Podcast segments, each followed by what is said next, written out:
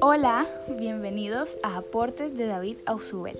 Mi nombre es María Victoria Martínez Oescún y en este episodio vamos a hablar sobre la teoría del aprendizaje significativo y ventajas del aprendizaje. Ausubel planteó su teoría del aprendizaje significativo por recepción, en la que afirma que el aprendizaje ocurre cuando el material se presenta en su forma final y se relaciona con los conocimientos anteriores de los alumnos.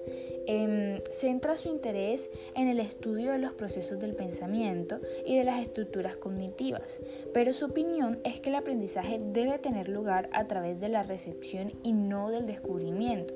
Es decir, los profesores deben presentar materiales a sus alumnos de forma organizada y en secuencia también cree que el aprendizaje debe progresar deductivamente, partiendo de la comprensión de los conceptos generales hasta llegar a los específicos.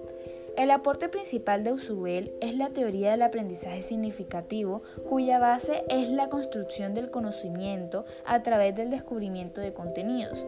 Esta se clasifica en tres clases. La primera, representacional, que es aprender significados de símbolos o palabras. La segunda, conceptual, que es el aprendizaje de palabras o conceptos integrantes de una proposición. Y la última, proposicional, que es el aprendizaje de ideas expresadas en forma proposicional.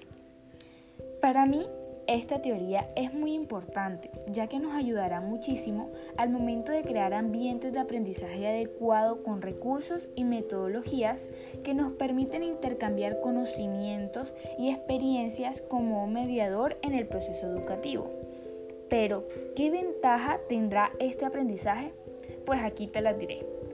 Este produce una retención más duradera de la información, ya que la nueva información, al ser relacionada con la anterior, es guardada en la memoria a largo plazo. Y los estudiantes aprenden de situaciones reales que se presentan en su contexto y en ellas pueden aplicar sus saberes y encontrar un significado a lo aprendido. Bueno, este episodio ha llegado a su final. Espero que te haya gustado y lo hayas disfrutado tanto como yo.